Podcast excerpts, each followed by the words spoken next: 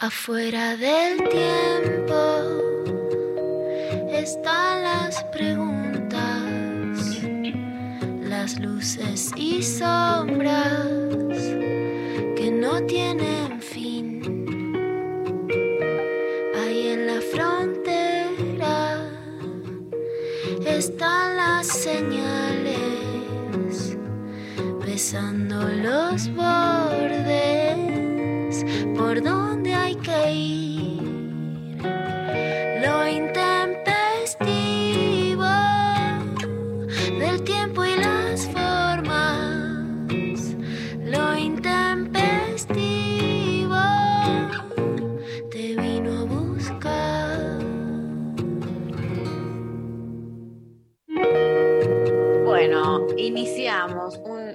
nuevo programa de lo intempestivo. Hola Lula. Hola, Mari, ¿cómo estás? ¿Bien? Bien, acá andamos. Eh, ayer pensé mucho en vos, te quiero contar, porque eh, hice, fui a hacer deporte, todo lo que es el deporte, sí, me digné a, a- a moverme. ¡Qué bien! Sí, y, y ¿Qué fuimos. hiciste? Bueno, ¿qué hice? Qué buena pregunta. Yo, eh, unos amigues me dijeron, che, nos falta una para un partidito de vóley, ¿te copás? Uy, tu, tu especialidad que es difícil recrear en la juventud adulta, digamos. Exacto, yo jugué muchos años eh, de adolescente, digamos, puber adolescente, eh, dejé eh, toda la carrera de deportista que, que- a la cual le daba todo. Yo entrenaba tres veces por semana, los fines de semana íbamos a jugar partidos, hacíamos doble turno, como que yo estaba comprometidísima, así, y muy competitiva, obvio, entonces eh, lo dejaba todo, a, a ganar o morir. Y mm, empecé eh, con la militancia y eh, tipo a los 16 años eh, abandoné mi beta deportista porque no se podía, viste, todo al mismo Claro, tiempo. Dar todo en todo. Ese es el Dar todo en todo no se podía. Entonces yo sí quería ir a las reuniones, a las clases de apoyo, al barrio, qué sé yo, no era compatible. Eh, entonces dejé y nunca más volví a tocar una pelota en ocho años. Y estaba bastante traumada, con, de hecho, porque yo soñaba, tenía pesadillas de que iba a pegarle una pelota y no podía. Ese tipo de pesadillas súper eh, básicas, la verdad, porque hay que decirlo, no tienen nada de complejo. Eh, y ayer dije, bueno, voy. Y yo, claro, pensé que me dijeron, venite, qué sé yo. Y dije, ay, bueno, divertido, así entre nosotros, un partidito, qué sé yo, habrán juntado un par. Cuando llego veo, ay, que hay un árbitro, que hay no sé qué, bla, bla, bla. Me dicen, no, es un torneo, María. Yo como, ¡ah! No. ¿Qué hago? Mucho también, todo, todo a fondo. a fondo, como que a- a- de nuevo a darlo todo, a ganar o morir. Eh, perdimos, Sin la ni un precalentamiento, ni un precalentamiento. Pero le Ni un precalentamiento. Y le pegué- y yo, y yo diciéndoles, chiques, eh, gente que no conozco, o sea, tenía dos, dos que conocía, después, claro, la gente se junta con gente que no conoce, arman equipos. Yo, yo tengo esto una parte del deporte que es de así más de que yo no conozco, ¿viste? Que es hacer equipos, jugar contra otros equipos, torneitos, etcétera. Eh, era, era todo, eh, un mixto era, y mm, les dije, miren, yo no sé qué va a pasar cuando le pegue a la pelota, como que sepan entender. Y nada, la rompí toda al final, porque la verdad es que hay que, no me voy a hacer la humilde. María, nuestra María, la María del pueblo. Lo di todo, la rompí toda, y el, y el resto del equipo diciéndome, por favor, volvé al próximo partido, te necesitamos. Ah, el sueño de la piba que te digan volver. El sueño de la piba. Y bueno, y, ahí dándolo todo hasta último momento, eh, gritando como, dale, no sé qué. Y me acordaba, me, me- vino como, me tomó algo medio peque- pequeriano eh, el, el ser eh, ahí de, de estar a full, pegándole a la pelota. Este, así que me acordé mucho de vos, Pequer. Te lo quería contar. arenga. Bueno, María, un, un hito, me encanta, me encanta que hayas vuelto al volei. Le voy a atribuir al feminismo ese partidito mixto, porque a mí me parece que había cosas, viste, cuando hay muchas cosas que antes no sucedían, y todo el mundo, ah, no sé, sucedió. No fue magia, viste. No fue magia, Fue- total. Fue el feminismo interpelando. Bueno, y me encanta ahora que se vuelva a jugar al volei, o sea, y que vuelvas a- y que no se te haya ido a pesar de ocho años de hacer otras cosas. Eso es rarísimo, como que el cuerpo tiene una memoria que yo eh, subestimé, la verdad, porque yo estaba convencida de que tenía cero memoria y de repente como que me agarraban, me movía por la cancha como si no hubiese pasado nada de tiempo. Sí, sí, y como que me venían formas, cosas, eh, frases, como bueno, nada, eh, rotamos en esta, hay que asegurar el saque, dale, pim, pam, pum, ahí. Así que nada, fue, fue, fue muy lindo. Este bueno, dicho esto, nada que ver con, con, o sea, me acordé y te lo quería contar, pero... No, no, era, es un dato imprescindible, me, me parece lo mejor del año, el dato del año, porque salir a una fiesta sale cualquiera. Ir Claro. bueno, todos estamos en la misma hora. Poner el cuerpo y volver a jugar al vóley, eso No, es esa voluntad, sí. Y aparte, Eso es recuperar. Ver, yo ahí veía, un- eh, era un, un- un espacio, un polideportivo con, con muchas canchas, con varios deportes en simultáneo, nueve de la noche era el partido, o sea, y había mucha gente jugando en simultáneo, y yo pensando, wow, todos, todos estos, como com- compartimos una voluntad rarísima de moverse y venir a jugar a algún deporte en equipo. 9 de la Este, noche, un lunes, cebadísimos todos. O sea, se ha salido, señores, mira, se ha salido mal, se ha salido peores, pero se ha salido con una excitación de esta pandemia. La verdad que sí. Sí, Hay sí, una una- excitación colectiva, nadie, no vamos a ser positivos, ¿no? Viste como el otro día Nacho Levy le reconocía a Darío, el, el pesimismo de Darío tenía razón, salimos pésimos, pero salimos excitadísimos. Pero con ganas de- Sí, de, ocupada. de- de pegarle a la pelota, de, de gastar energía y, y de darlo todo, como siempre. Este, bueno, hoy tenemos un programón eh, hermoso, este, hay de todo, tenemos una consigna y unos premios eh, hermosos también. Este, les estamos preguntando en el día de hoy, ¿cuál es tu breve cuento de amor? Y participan eh, por eh, estamos sorteando dos libros de Pedro Mairal, que vamos a estar hablando con él en un rato.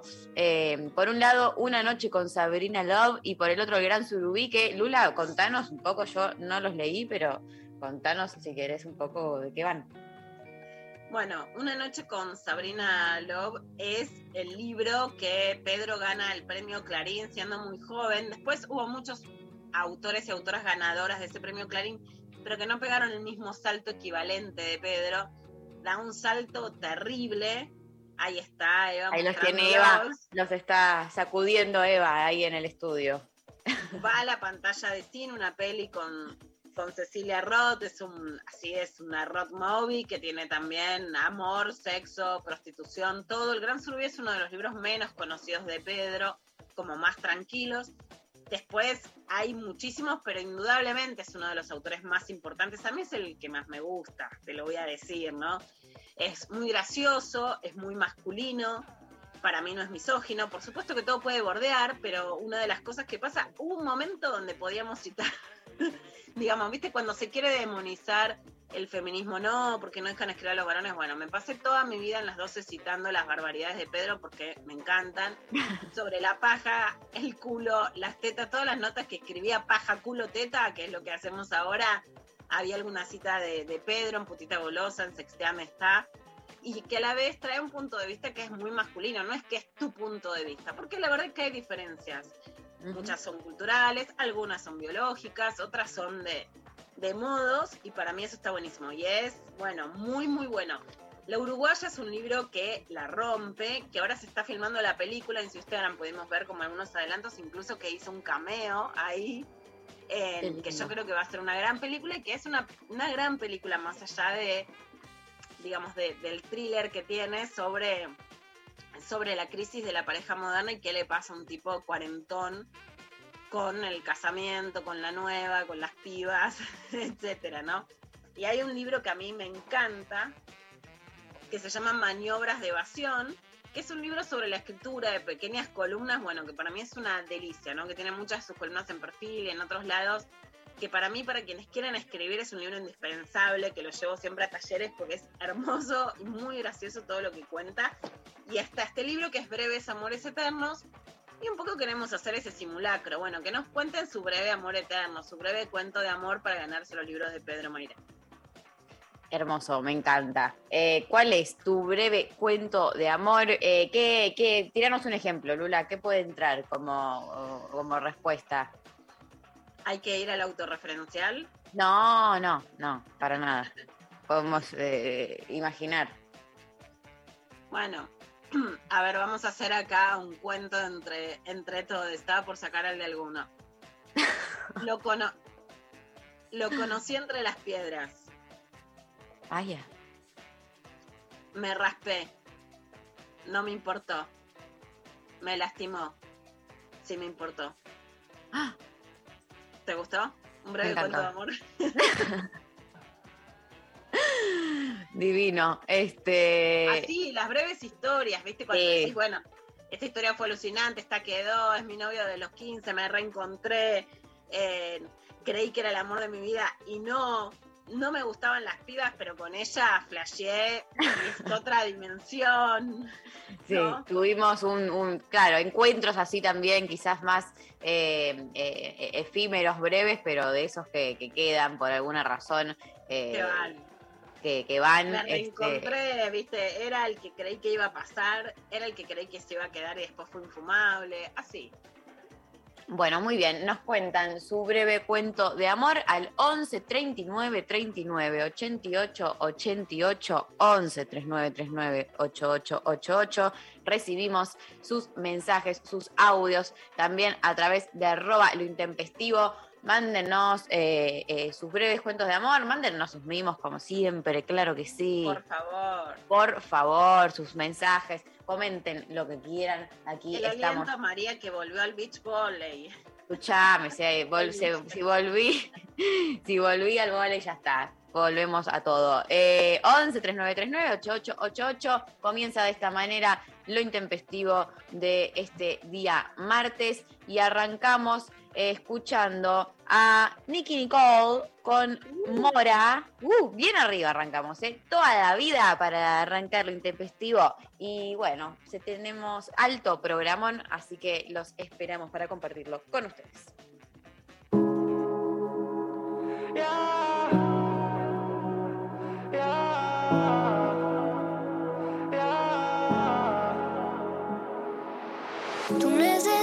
Seguir vivo para estar conmigo toda la vida. Siempre que está borracho me escribe, pero sigo desaparecida. Y ya han los meses y fueron muchas veces que te prometía.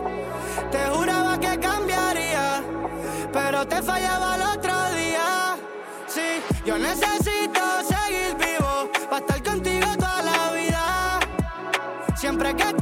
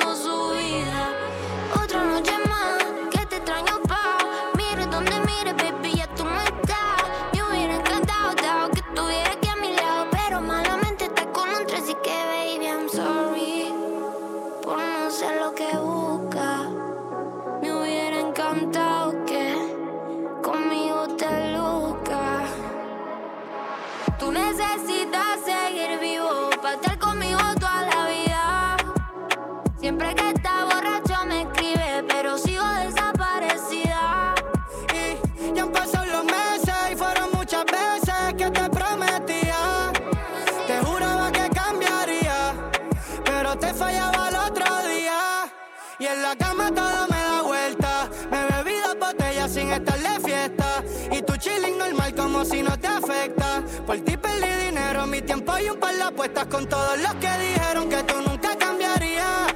Yo puse el camino y tú estabas perdida. Tú eras el veneno, mi y me lo decía. Y aunque estuvieras mal, yo siempre te defendía. Wow, qué pendejo, vete lejos. Esto me pasa por nunca seguir consejos. Depresión me guía yo quemo el manejo. Wow, qué pendejo, vete lejos. Esto me pasa por nunca seguir consejos. Un fuego que quema, pero no me alejo. La depresión me guía y yo quemo el manejo. Yo necesito seguir vivo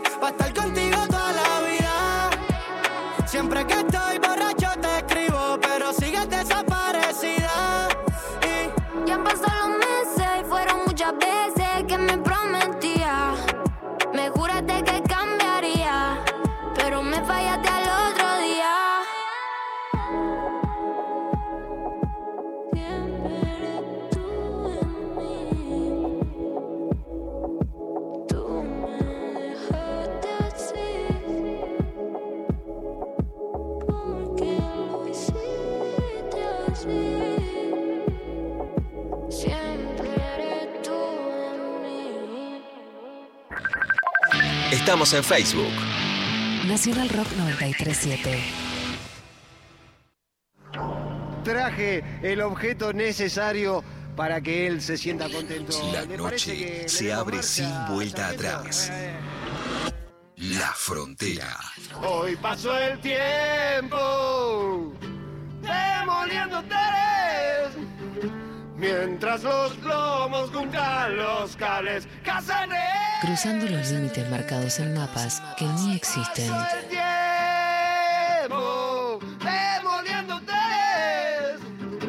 mientras los chicos allá en la esquina Martes a sábados, de 0 a 2.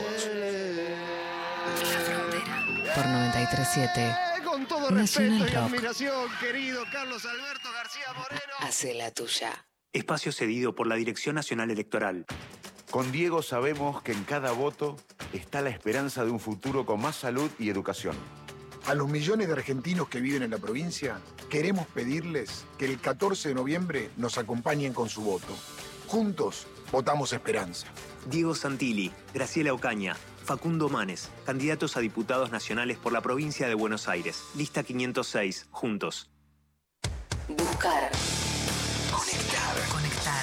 Encontrar. 93. Nacional Rock. 7.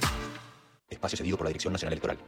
Tranquilidad es que te alcance lo que ganás. Vivir con tranquilidad. Randazo va con vos. 508. Frente vamos con candidatos a diputados nacionales por la provincia de Buenos Aires. Florencio Randazzo, Carolina Castro. Abren un paréntesis en medio del día. Hola. ¿Qué tal? Lunes a viernes de 13 a 16. Calu Bonfante, Diego Ripoll, Nati Carulias. Hola, ¿qué tal? Divertirse la tarde está asegurado. Hola, ¿qué tal? Hola, ¿qué tal? Por 937. Nacional Rock. Hacé la tuya. WhatsApp 11 39 39 88 88. Nacional Rock. Bueno, muy bien. Estamos eh, recibiendo sus mensajes. Vamos a escuchar un audio de les oyentes. A ver. Hola Intempes, le quiero completar los que le escribí por Instagram ese cuento Todas las Arenas. Tiene una frase que dice, hay una orilla a la que no, no le llega el dolor del amor y cierra con, hoy seré la piedra que no se va a romper, arena ya fue tantas veces. Es precioso. Un beso enorme. Un beso enorme. Un beso enorme. muy poético, me copa. Poético, total. Gracias. Eh, muchas, muchas gracias. Escuchamos otro audio. A ver. Buen día, bellezas. Mi primera experiencia con Tinder. Conocí a un canadiense que estaba de visita, dos meses de pura ternura, buen sexo, diversión. Me hizo descubrir que había vida después del tóxico. Y después de eso, dejé el tóxico. Después de unos siete años de tortura, nada, para siempre agradecida con esa persona. Nunca más lo vi, pero lo recuerdo con tanto cariño que no les puedo explicar. Besitos, les, les amo. No, no, no, increíble. Increíble. Aguante el canadiense. ¿Viste ese Ay, que no se queda, favor. que no es para toda la vida, porque te dice, ojo, ah, ojo Pero te la cambia. Claro. Te cambia todo. Ojo que no era así, ¿eh? No, se la podía pasar bien. Sí, sí, no, me encanta, me encantan esas, esas historias que es como eso, como que fue algo eh, eh, chiquito eh, que pasó, que no quedó para siempre, pero que al mismo tiempo te, te, te vuelve como, o sea, te, te mueve algo, ¿no? Te mueve algo y hace que se te mueva todo, este, me, me- me- fascina. Eh, acá nos dicen por Instagram, eh, Jimena, eh, me mudo al campo, a los dos meses vecino nuevo. Pinta amor fuerte. Tres meses después vuelve con su familia. No. Ah, Es dura porque quedaste ahí en la mitad del campo mirando las estrellas. claro. Pero aparte, me, lo imagino, todo muy de película, ¿no? Como situación, eh, llegando, a, eh, ese primer plano, llegando a la casa nueva, entrando, mudándose, qué sé yo, de repente, eh, bueno, un plano donde demuestra que hay un vecino, no sé qué, que pin, que pan, que te lo cruzas en un lado, que no, como que me, me imaginé toda, toda la cosa más cinematográfica y después el final triste. Me Tremendo. mató porque me imagino la situación, me basta, ¿viste? yo lo haría, basta, me voy a ir al campo, no quiero que me jodan más. Vas al campo, te enamorás y terminás más jodida que nunca en medio Ay, del campo. no, claro. serio. Y ahí a qué otro, te tenés que ir a otro campo, es como que ahí, no Claro. sé, es como es de campo en campo. Eh, eh, paren con los puentes de Madison, nos dicen. Escúchame, eh, ¿qué te pasa con los puentes de Madison? Hoy, hoy no tengo eh, este- paciencia. ¿Qué, qué pasa con, los, con la película Los Puentes de Madison? ¿Tenés, eh, qué, ¿Qué tenés para decir al respecto, Pablo González? Porque es en el campo. Mirá, te conocemos, Pablo González, sos un romántico. No te nos vengas a hacer acá el duro, el duro con la, pelando la banana. Eh, sí, no, escúchame. Eh, eh, ah, mirá, ¿ves? Es su película favorita. No, la de Eva, la de Eva. Eva puso, es mi Ah. película favorita.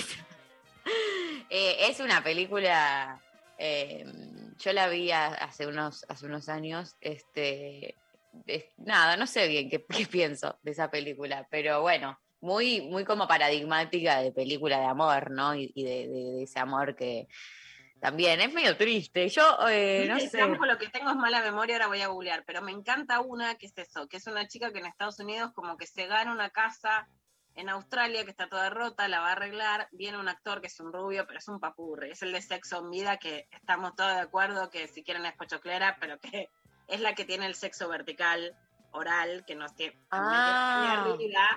que la verdad, si me vas a poner un galán, poneme a ese, porque la verdad su desempeño muy bien, muy bien ese desempeño sexual. Y en esa de, de Australia me vuelve loca, sí, sí, sueño de, ay, soy la chica que quiere arreglar una casita. Eh, me encanta. Eh, escuchamos otro audio. A ver.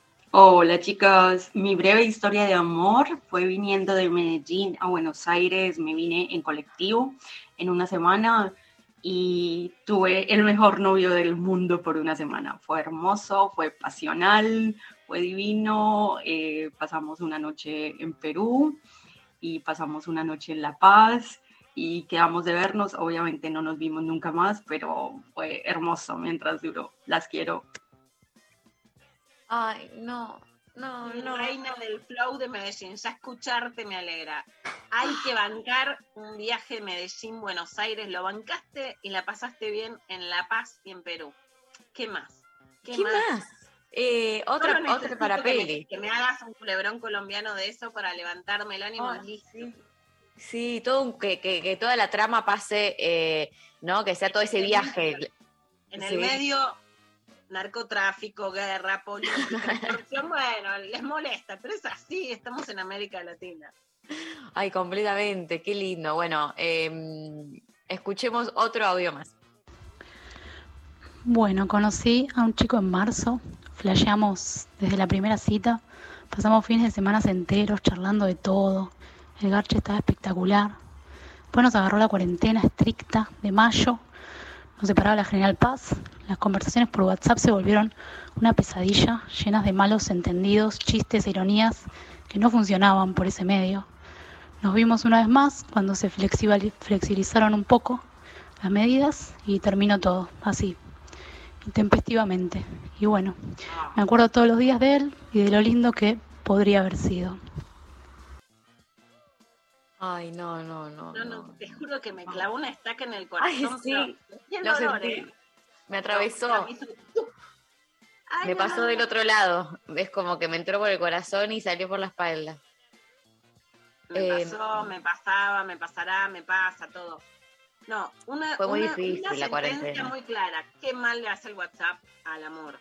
¿Cuánto Pésimo. de 50? No, no, yo creo que habría pésimo. que para el WhatsApp del amor, ¿no? Pero es que al mismo tiempo es muy difícil también como, bueno, más allá de la cuarentena, que fue una instancia donde estábamos claramente, no nos quedaba otra opción, ¿no? Pero eh, hoy en día, o antes, pre y post cuarentena, eh, también hay algo de que se instaló tanto la- el, el WhatsApp y el WhatsAppeo, que, mm, no sé, querés hablar de algo y estamos tan ansiosos, que es como, che, bueno, dale, y nos vamos a juntar, y no, decir, viste, como que lo tenés ahí, sentís que tenés a la persona y entonces hablas ahí, eh, y, y Es que eso... si hablas de, X política y no te habla vos, no te dice un mimo, te sentís mal. Si no te llama, te sentís mal.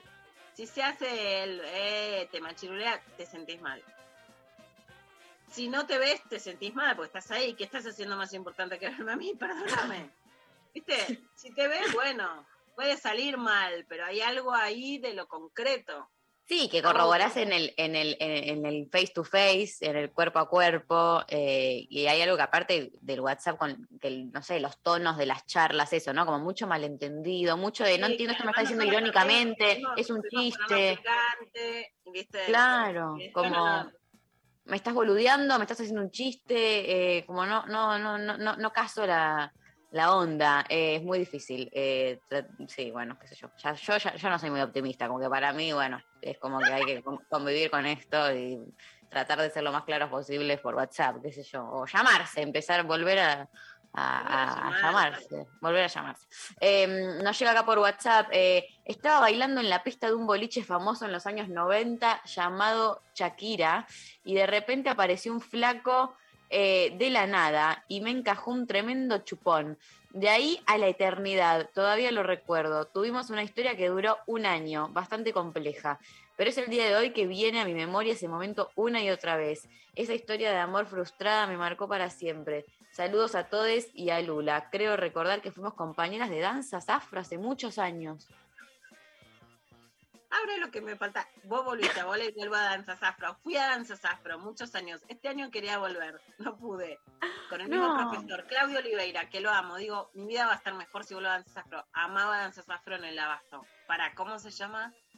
Eh, no tengo el nombre, a ver si nos manda un- un mensaje. Bailamos, Eh, saltamos, movimos el orto, todo lo que hay que hacer en Danza Afro que me encanta. Qué hermoso, qué lindo. Eh, qué- y qué, qué zarpado esto, ¿no? De, de esa, como que, te- que de tener esa anécdota tan presente muchos años después, eh, como algunos, eso, ¿no? Como algunos besos, algunas situaciones, algunos encuentros que, que te marcan. Yo conozco, lo- los varones parece que son fríos, bla, y yo conozco, casi todos los varones que conozco son mucho más románticos, emocionales de lo que parece hoy la, como la actitud más moderna. Pero igual es, es muy, sí, lo, lo siento como algo muy femenino, ese recuerdo que te taladra, que si me acuerdo todos los días. A mí también me está difícil qué hacemos con eso, porque te sentís una estúpida, que me hago acordando de un beso a los 20 Ay, años, sí. me acuerdo de este tipo que no me volvió a hablar, de, viste, como que no pasa, el para mí no pasa el tamiz de lo que me, no me lo permito, no me parece bien, llamo a un amigo, una amiga, me siento una pelotuda, pero la verdad es que pasa, entonces es mejor asumirnos y decir, bueno, son nuestros, nuestros recuerdos que también nos sostienen amorosas más allá de que no esté el otro. Completamente. Bueno, seguimos recibiendo sus mensajitos 11 39 39 88 88. Amé todos los audios. Sigan mandándonos sus breves cuentos de amor para participar por los libros de Pedro Mairal de Editorial eh, Planeta, Una noche con Sabrina Lowe y el Gran Surubí. Vamos a escuchar a In Excess, New Sensation para Pablo González, se la dedico. Eh, dedico a Pablo González. New la banana al turrón. ¿eh? Pablo te come todo lo que hace bien, uno detrás del otro. Muy bien, Pablo. Completamente. Corre, Banana, turrón, listo. ¿Qué más querés? Culpa, al instante. Todo, le dedico a Pablo los clásicos. New Sensation, seguimos con mucho más en Intempestivo.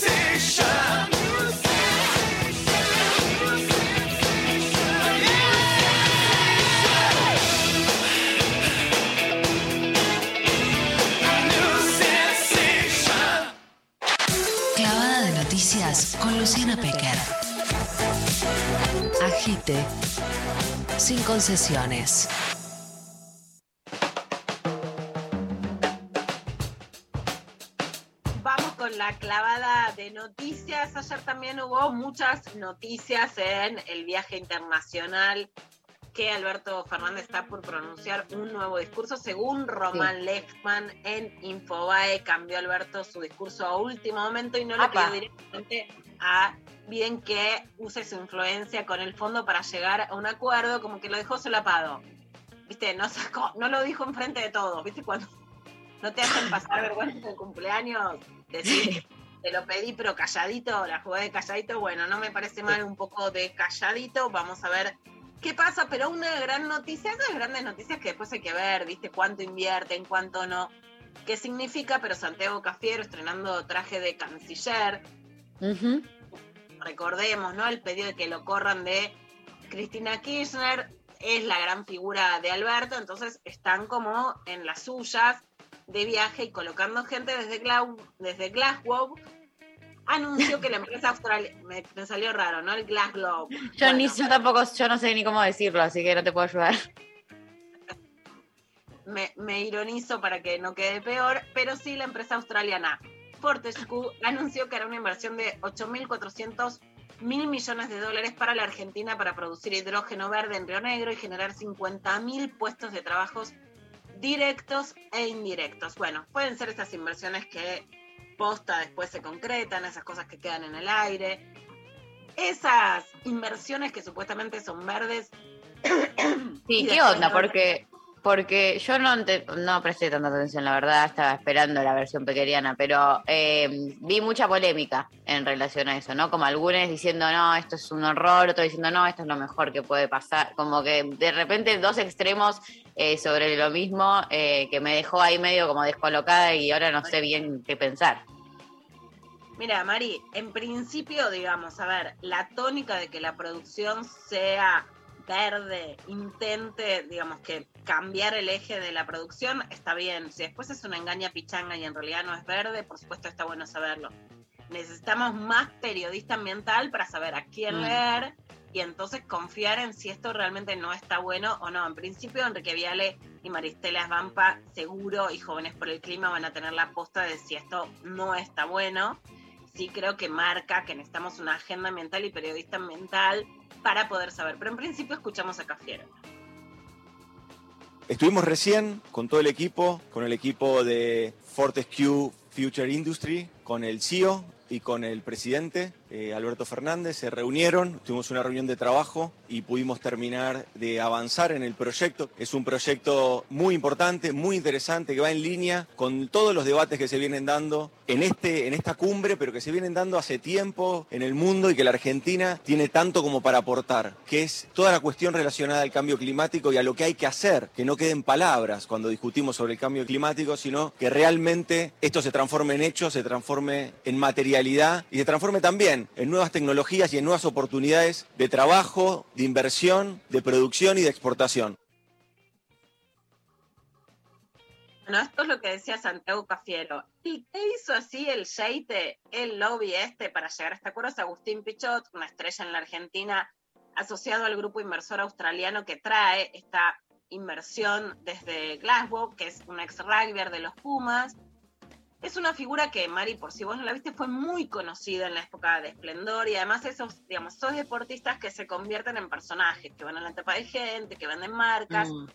Tuvo unas declaraciones, viste, como bastante inteligentes, bastante centradas cuando se produjo el asesinato de Fernández Baez Sosa por parte de unos rugbyers, o sea, una actitud moderada nunca vas a esperar de un rugbyer en general, por prejuicio, digamos, de clase, de donde vienen, una actitud de izquierda, pero como queriendo promover negocios. Ahora, con poquito, lo que dijo de ser un poquito optimista, que es como un cliché bastante empresarial, ya salta de la vara de la derecha en la Argentina y te llama la atención. A ver qué dijo.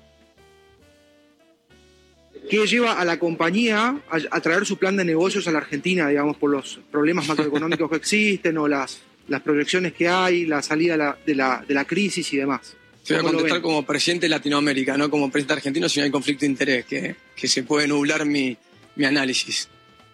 Eh, yo soy, yo soy, creo un montón y no me, no, no soy tonto, creo, eh, o no me golpeé mucho jugando al rugby, eh, o, o poco. Soy un convencido que, que en las crisis, y, y de verdad, en todo sentido hablo, no, no la crisis de la pandemia, sino como hemos vivido, y esto lo puedo decir con propiedad y como argentino. Tenemos un país súper complejo. No, no, no, no vamos a, digamos, a. Eh, optimista, no sé. Yo, yo estoy convencido de que podemos hacer las cosas bien. Lo hemos probado con los equipos que hemos trabajado. Eh, a veces creo que somos, autoboicoteamos muchísimo el país. Somos muy, nos, nos, castigamos demasiado y perdemos mucho tiempo. Perdemos mucho tiempo y no, no, no vemos el potencial que tenemos. Yo sí lo veo y lo quiero ver. Porque de nuevo, yo vivo en Argentina, mis hijas viven en Argentina. Y mi sobrino vive en Argentina y mis amigos viven en Argentina. Y está en mi responsabilidad y es doble, porque podría tranquilamente hablarte de Chile, podría tranquilamente hablarte de, de Brasil. La verdad que hemos puesto mucho foco a Argentina. Me parece, Mari, que en la pregunta y en la respuesta hay un foco de lo que está haciendo la clase alta con la Argentina, que es boicotear al país y boicotearse ellos mismos. El Sí. odio que le da este gobierno, el de Cristina, los gobiernos populares, el pueblo, vos lo decís a veces como, bueno, la gente, el pueblo, el pueblo, hace que se boicoteen sus propias posibilidades. Yo no sé si esta inversión se va a realizar, no sé si esta marca verde es real o es algo que no está bien, pero me interesa el discurso subjetivo. A ver, un periodista que le pregunta, ay, ¿vos por qué invertís en este país de mierda? No se lo dice así, yo le dice, discúlpame, vos, con los problemas macroeconómicos del país, con la inseguridad jurídica, con Cristina, ¿cómo se te ocurre traer un pesito para acá? ¿Por qué no te quedás en Australia, papu? Me encanta, eh. Como te sale muy bien. Te sale bien, Lula, eh. Y es un nuevo personaje. Está Lucky Luciana y ahora hay que ponerle nombre a este. La, la, la Yeti, la Yeti, eh, pelo de pelo de cocker estirado. Vamos a ponerle. La Yeti, pero escúchame, Agus, pero si vos jugás al rugby, pero acá está Cristina, ¿eh? ¿Por qué traes la plata para acá? Pero no invertís en criptomonedas. ¿Pero qué te importan tus hijas? Si vos no vas a estar cuando. Escúchame, ¿por qué no te las llevas a Australia? Con los Ah, ¿qué hay incendios en Australia? Ah, bueno, pero acá es peor porque está Cristina. ¿Pero qué le pasa? ¿Entendés? La relación de las hijas. El chabón dice, vive a mis hijas, quiero que haya laburo. yo. Nos puede parecer un horror incluso lo que hace Pichot, pero contestas de un sentido común que es, flaco, nos estamos tirando re abajo, seamos más optimistas. Y realmente, Mari, creo que hay en la clase alta, dirigente de Argentina empresarial, un boicot al país imperdonable. Esta cosa de Juanita de, ay, Uruguay, bueno, pero es carísimo.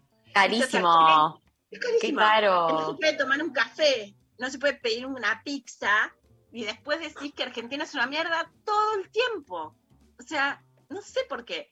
Y ahí volvamos a recordar es- esto que dijo Pepe Mujica, de lo que hablábamos la semana pasada, que parece esas cuentas de Instagram que te dicen querete. Y vos decís, Sí. tengo que leerlo en una cuenta de Instagram y encima me pega porque necesito que me suba la autoestima.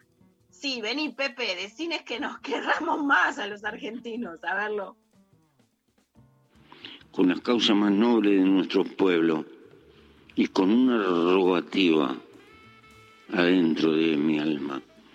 Argentinos, por favor, quiéranse un poco más.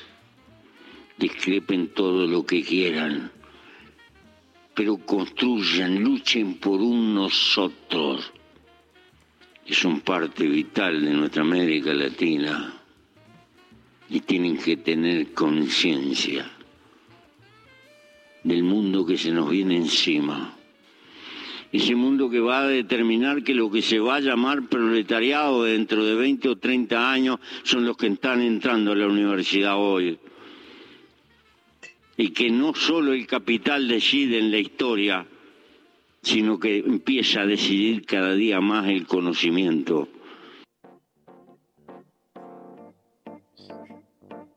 La verdad, me parece que lo- hay que ponerlo todos los días. ¿Quién dice más? Hay que ponerlo como despertador un poco. O como alarma ahí que, que- que suene cada tanto, cada un par de minutos.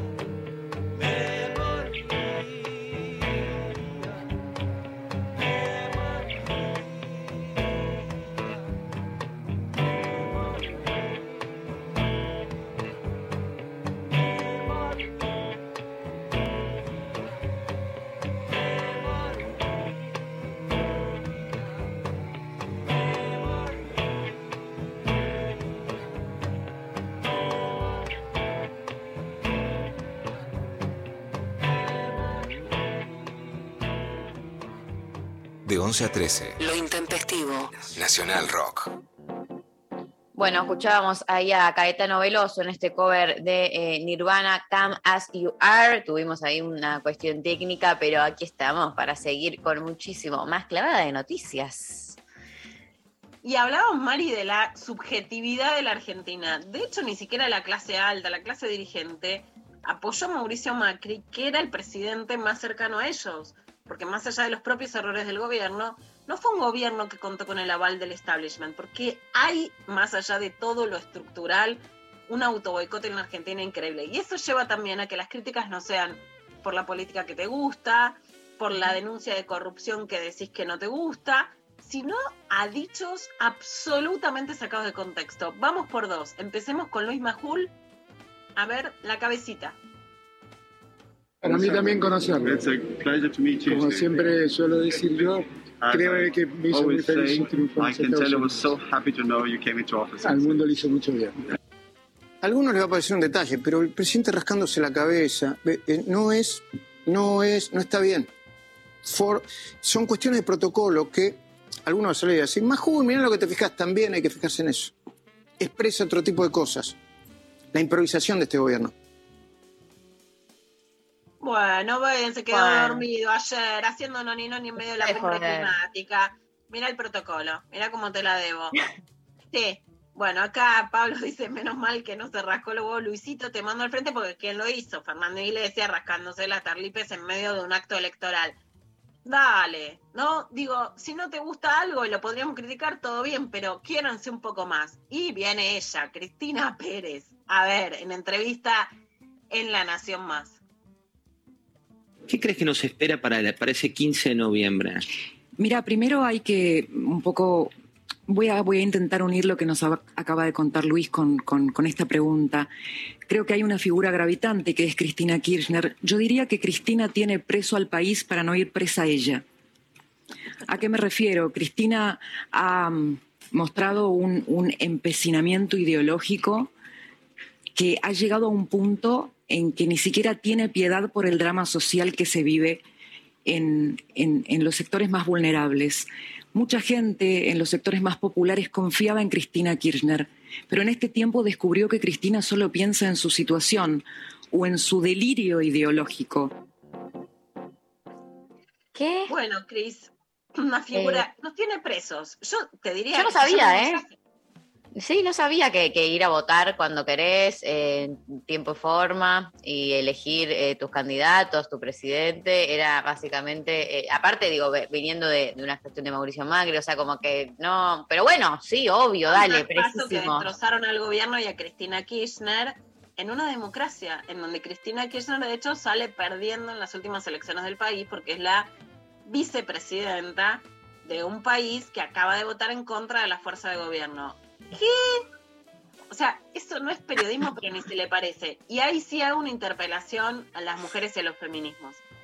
La figura de Cristina Pérez crece porque las mujeres pedimos que haya mujeres en los medios.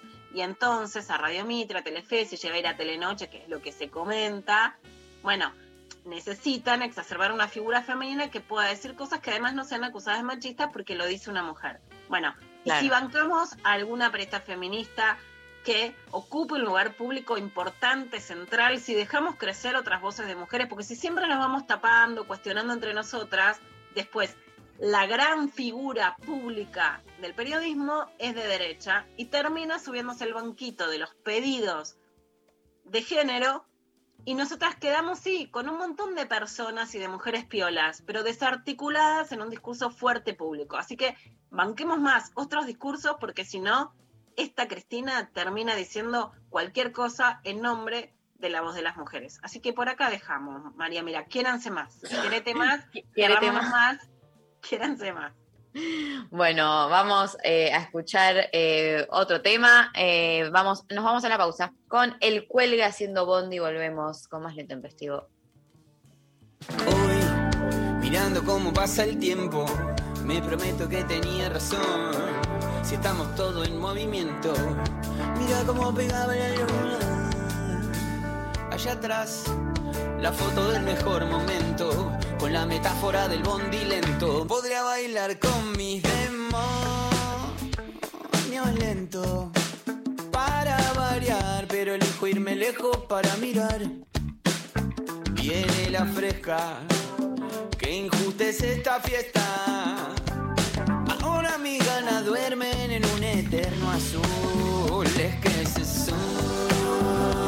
sobreentiende que Venus allá atrás con el luna a su lado. Me cuenten cómo llega el tiempo a la nada, a no sé cuántos años luz. Acá, a cuántos años luz.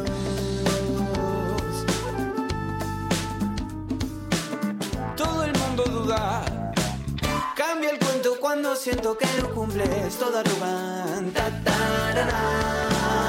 Por los cambios, por los todos rompo cambios, por los locos. Otra vez quedé para que fume de nuevo miro como allá atrás me guía toda la canción. Seguimos todo en movimiento. Me cuenta cómo llega el tiempo por la nada, a no sé cuántos años luz de acá, a cuántos años luz, a no sé cuántos años luz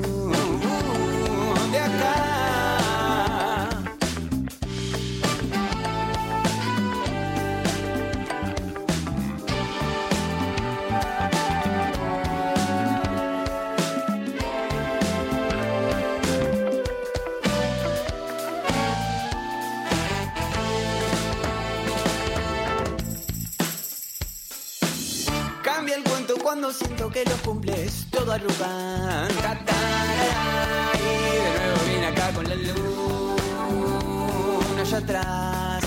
Me sigue toda la canción. Seguimos todo en movimiento. Comente cómo llega el tiempo a la nada. A no sé cuántos años luz de acá. A cuántos años luz no sé cuántos años luz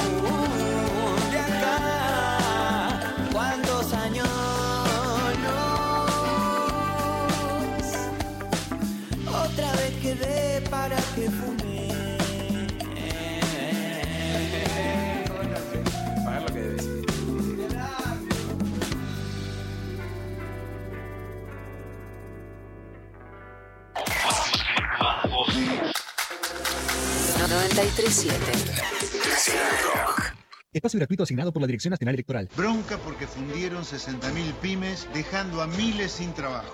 Bronca, la misma que tenés vos. Avancemos. Avanza Libertad, avanzas vos. José Luis Espert, Carolina Píparo, candidatos a primer y segundo diputados nacionales por la provincia de Buenos Aires. Avanza Libertad, lista A Libertad 503. Los miércoles a las 20, Ni Cabida. Ivana Sherman y el área de género le dan voz al feminismo y a las disidencias. Vamos a hablar con Amparo Aguilar. Ella es directora de Mala Madre, que es un documental. La idea que planteas al final de la maternidad como trinchera. La trinchera como, bueno, que criamos generaciones más responsables ambientalmente o que tengan muy claro que la épica de su futuro es poner en agenda la agenda ambiental y pelearla y qué sé yo. De ese modo también estamos cambiando el mundo. Es un poco eso, ¿no? Mica Vida, miércoles de 20 a 21 por 937 Nacional Rock. Hace la tuya. Pelear, Sufrir. Levantarse. 937 Nacional, Nacional Rock. Rock. Entrevista intempestiva. El inconveniente que faltaba. Muy bien, damos inicio de esta manera a la entrevista intempestiva del día de hoy. Lula, Bueno, estamos con Pedro Mayral, un escritor, no sé, del carajo, ¿no? Que a, a casi todas y todos nos marcó, pero muchísimo. Para presentarlo vamos a empezar por un clip que hizo Mariana Collante, a ver, con un par de perlitas de Pedro. Bienvenidos otra noche más al show de Sabrina Live. ¿Nunca ha venido? No, desde que estoy aquí no. Parece que él y don Antonio no se hablan. ¿Cómo que no se hablaban? Estoy encantada de ser una puta y no una mierda como vos. ¡Es una criatura, Leonardo! Sí, es una criatura un caso. Y anche te regarchó la criatura anoche. ¿Y qué? Esta tarde quiero darme una vueltita por la huerta, porque quiero ver cómo quedó después de la tormenta. Bueno, pero cuando se recupere, ¿sí? Pero si estoy bien. Sos gay como tu hermano. ¿Qué? Gay, homosexual, te gustan los hombres. ¿Cómo está mi viejo? En general está bien. Esta tarde se nos escapó.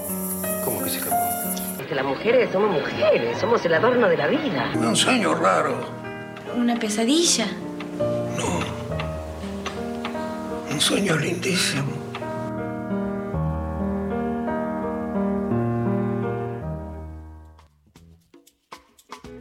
Bueno, ahí hay alguna de las, de las perlitas que además pudimos ver en cine en un año que estamos esperando, la uruguaya que llega al cine. Ahí Pedro das en Instagram algunos de los adelantos que seguimos de, cómo va la uruguaya y para presentarlo vamos a decir algunas cositas más. Pedro escribió muchísimas cosas.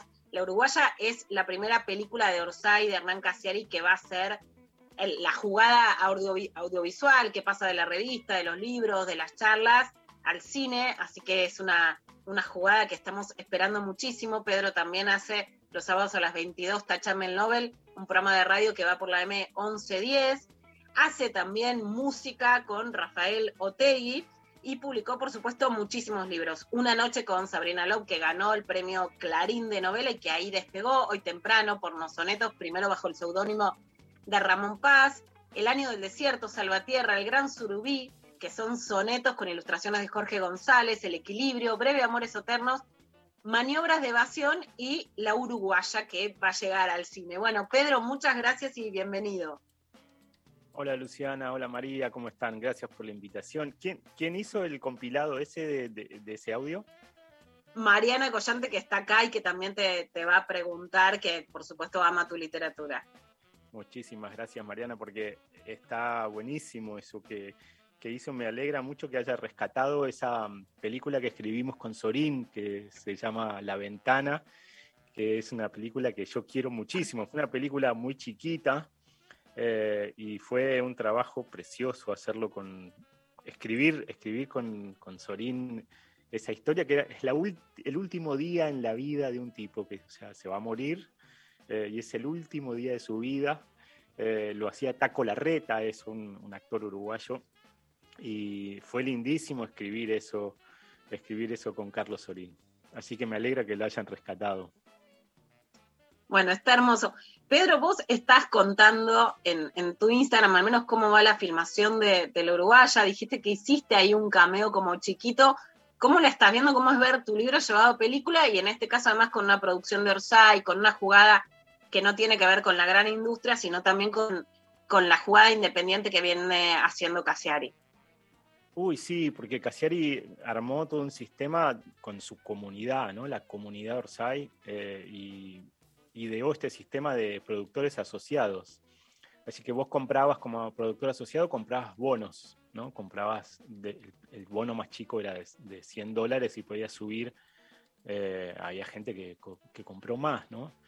Y en pocos días juntó toda la plata para hacer la película.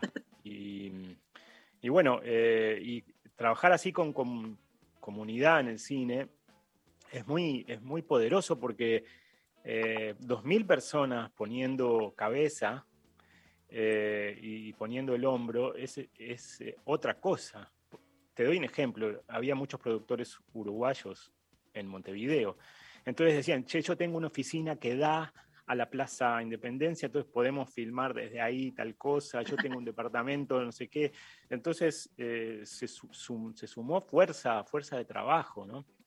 creatividad, eh, fue, fue muy, muy impresionante ver eso.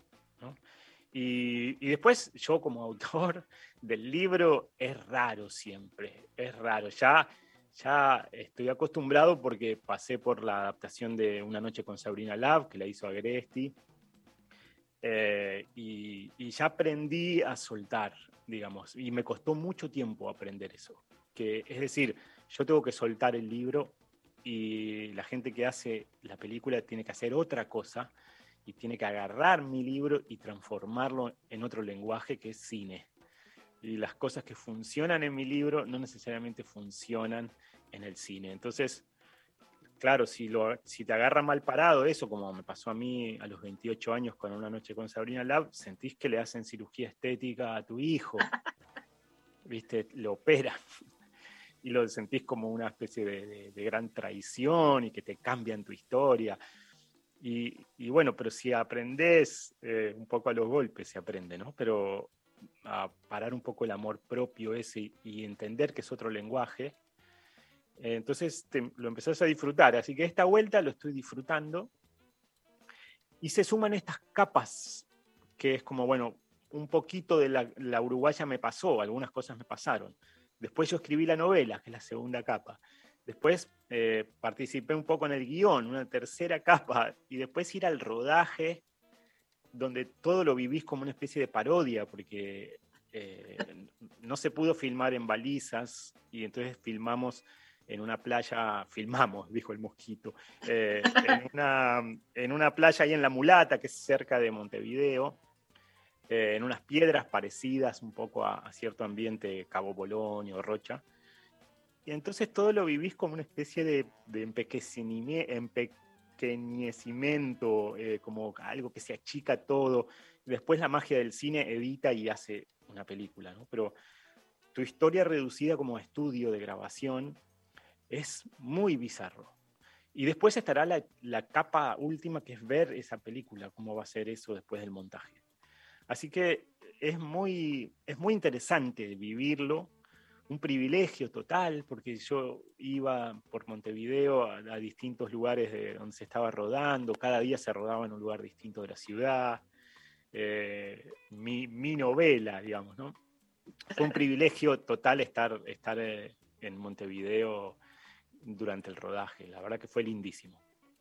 Y, y Pedro, por lo menos por lo que vi también en, en, digamos, en tus redes, hiciste de un escritor que va a una convención de escritores que es parte de, lo que contás, que vos en muchos libros contás un poco de ese mundo. En, también en Maniobras de Evasión, que es, es mi libro favorito, ¿no? Sobre la escritura, para mí para escribir hay que leerlo y es súper divertido eh, contás mucho de lo que pasa en esa trastienda y de lo que también se le pasa a los tipos que de repente tienen todo un mundo que, que se les abre ahí a disposición y que no saben muy bien qué hacer con eso, ¿no? Con ese mundo sexual que de repente es súper atractivo y viene a derribar, bueno, un matrimonio que siempre se asemeja más aburrido. Bueno, esa es la historia de Lucas Pereira, ¿no? Y ahí está, es un tipo que se siente medio asfixiado en una relación de pareja en, la Uruguaya, ¿no? Y eh, y come, eh, digamos, comete el gravísimo error de echarle la culpa de su frustración a la situación familiar. Cuando la gente hace eso, eh, vos ya sabés que eso, ese avión se cae. Es decir, eh, pensar que, bueno, el, tipo no está trabajando, no está escribiendo, no está ganando plata, eh, y le echa un poco la culpa a el, el, hecho de estar casado y el hijo y no tengo tiempo, ¿viste? Cuidando a mi hijo cuando eso pasa, o sea, la gente está en, en problemas, ¿no? Y entonces pone todo su deseo en esta chica del otro lado del río, la uruguaya, que se llama Magalí Guerra, y él le dice Guerra, y tiene que ir a buscar, y tiene que ir por el día a buscar plata a Montevideo, a buscar unos dólares, y se va a encontrar con ella, con esa chica, y cree que va a tocar el cielo con las manos, y obvio, le sale todo mal le sale todo muy mal. Eh, y bueno, eso me, me, parece que hay algo que fue interesante ver. Yo pensé que era una historia más, bastante masculina y sin embargo las mujeres se sintieron muy identificadas con eso de estar eh, asfixiados en una situación de pareja. O sea que parece que no es privativo. Que no solo ahí, ahí entra Mari, pero hay algo, Pedro, que yo siempre destaco en lo personal, para mí tu mirada es muy masculina sin ser misógina, que es, que es algo que pareció, después de muchos años de poder construir eso, por lo menos si vos vas preso yo también, porque siempre te cité en las 12 con el culo, la paja, las tetas, ¿no? De poder construir una mirada que era para una mujer de un otro, ¿no? Era una mirada claramente masculina, pero que no era chota, que no era jodida para salir de las palabras además formales, ¿no? Mm. Que no era jodida, que no era que no te quería hacer mierda, ¿no? Que en todo caso contaba lo que le pasaba, para traducirlo a un lenguaje que no quede encasillado en palabras ¿no? Eh, sexistas. Sí. Pero esa mirada masculina también te podés sentir en el lugar de la asfixiada y también puedes entender lo que le pasa por la cabeza al otro, que es un intercambio muy valioso que por algún malentendido creo que se perdió en los últimos años, ¿no? Pero que vos para mí representás eso, ¿no? La mirada masculina que te copa leer y que no te va a dejar ni hecha mierda, pero que te va a abrir la ventana de lo que le pasa también al otro en algunos lugares. Bueno, eso es la literatura, ¿no? La posibilidad de, entrar un poco en la, la, condición humana de los otros, ¿no? Eh, y es ahí donde yo creo que la literatura nunca debería tratar de ser ejemplificativa ni, ni enseñar y siempre tiene que ser un poquito el, lado B de Instagram, digamos, ¿no? O sea, estamos todos construyendo nuestra identidad, mostrando nuestro mejor lado en las redes sociales, la literatura tiene que ser un poco lo que no te animarías a poner en Instagram, ¿no? Lo que, y entonces eh, creo que ahí se produce una identificación, pero como vos decís, bueno, ojalá y me alegra que, que se lea como algo que no, no, viene de un lado jodido, ¿no? Eh, sí, eh, yo, yo, creo que, que, hay algo ahí con tratar de ser muy sincero, ¿no? Y, y, y mostrar la vulnerabilidad, y, y, después la estupidez, porque al fin y al cabo lo que hace este tipo es una estupidez enorme, ¿no? Eh, y, y, todo el libro es una larga confesión a su mujer de lo que le pasó ese día, que es el día en que se le acabó, se terminó de romper toda la estantería de su, de su familia y su idea de familia, etc. Eh, entonces, también es cierto que hay gente que, que, dialoga mucho con el personaje mentalmente y se pelea y, no lo soporta. ¿eh? Eh, o sea que eso es muy interesante. Se pelean con el personaje y lo, lo, detestan y no, a veces no pueden seguir. y el error es cuando me lo, me lo, me lo ponen a mí, como que mirá lo que dice Mairal. Y no, pará, es un, es un personaje de ficción que yo estoy, que estoy llevando más lejos. Por ahí lo hago como más antipático y en un momento el tipo habla mal de la paternidad, o sea, de los, del horror de la paternidad, del miedo que te dan los hijos y todo. Y yo lo llevo más lejos, lo llevo más lejos de mi experiencia. Lo exagero. Pero bueno, me lo, como es un personaje creíble, siempre se me lo pegan un poco, se te pega, ¿no? Pedro, eh, yo te quería preguntar sobre los pornos sonetos, hablando un poco de esto que venían hablando, ¿no? Sobre la, exponer la vulnerabilidad y la primera edición de los pornos sonetos estuvo bajo un seudónimo. ¿Qué pasó ahí? Después te animaste y dijiste, este libro lo escribió Pedro Mairal. Mira, me dio, me dio mucha libertad, Mariana, la, idea del, del nombre falso al principio, ¿no? Eh, fue una manera de, no, de no ser yo, de, jugar, eh, digamos, de permitirle a los poemas eh, desprenderse de mí, de, de, de, lo que yo llamo la información de solapa, que es medio pesado para las personas que escriben, ¿no? Naciste en tal, en tal eh, año, en tal lugar, sos de tal género, eh, tal lugar social, tal generación, y escribiste estos libros, eso te empieza como a pesar, tenés que como que estar respondiendo por eso todo el tiempo. Salirme de la información de solapa fue una liberación. Viste que la poesía a veces se lee en clave medio autobiográfica como que los poemas son un poco tu vida. Y, yo estaba inventando un personaje ahí, Ramón Paz, eh, me permitió ir más lejos de nuevo con esto. O sea, te, permite ir más lejos, salirte de lo autorreferencial. Bueno, sí, un poco soy yo, pero atomizado hacia, hacia la exageración y, y me permití ser mucho más guarro en los pornosonetos, mucho más clásico, eh, o sea, esa tensión entre lo clásico y lo guarro que hay en los pornosonetos, el hecho de poner un nombre inventado me liberó. Después, por amor propio, yo lo empecé a confesar, porque había gente que decía, ¿qué? Cuando funcionó bien, Sí, claro. Y de hecho había gente que yo sé que le caigo muy mal, que le gustaban mucho los pornosonetos, ¿no? Porque sabían que eran míos. Y a, eso mí, era muy, a mí me encantaron siempre. pornosonetos para toda la vida.